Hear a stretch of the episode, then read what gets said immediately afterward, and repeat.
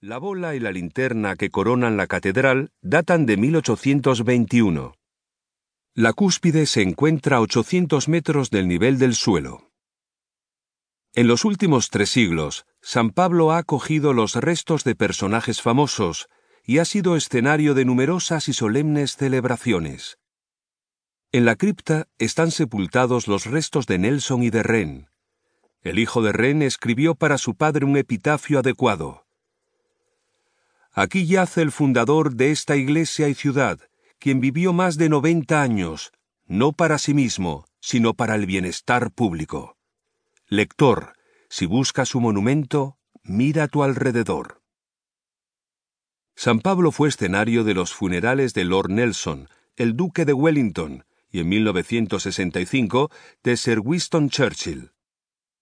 Martin Luther King predicó aquí en 1964 en camino hacia Oslo para recibir el Premio Nobel de la Paz.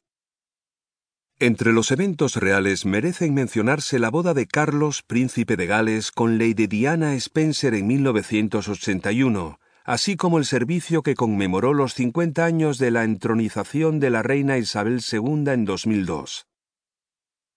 Al girar para salir, verá la estatua de la reina Ana a los pies de la escalinata de entrada, la estatua original, erigida en 1712, se deterioró y fue sustituida en 1886.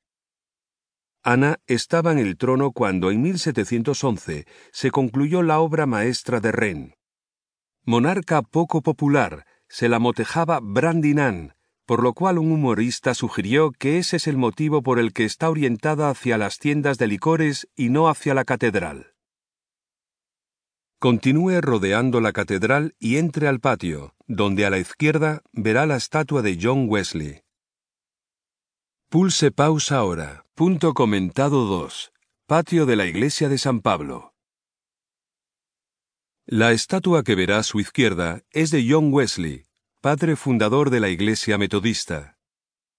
John y su hermano Charles eran miembros del Holy Club, formado en Oxford, donde John estudiaba. Se les llamaba sarcásticamente metodistas por su metódica devoción hacia su fe. Tras finalizar sus estudios, John viajó a Georgia, en América del Norte, en 1735. No muy bien acogido por los colonos, volvió a Inglaterra y recorrió el país junto con su hermano. John hizo campaña por abolir la esclavitud. Orador carismático, sus sermones abiertos atraían grandes multitudes destacó la importancia de la autodisciplina y de la moralidad personal, y advirtió contra los peligros del alcohol y el juego, prohibidos por su fe.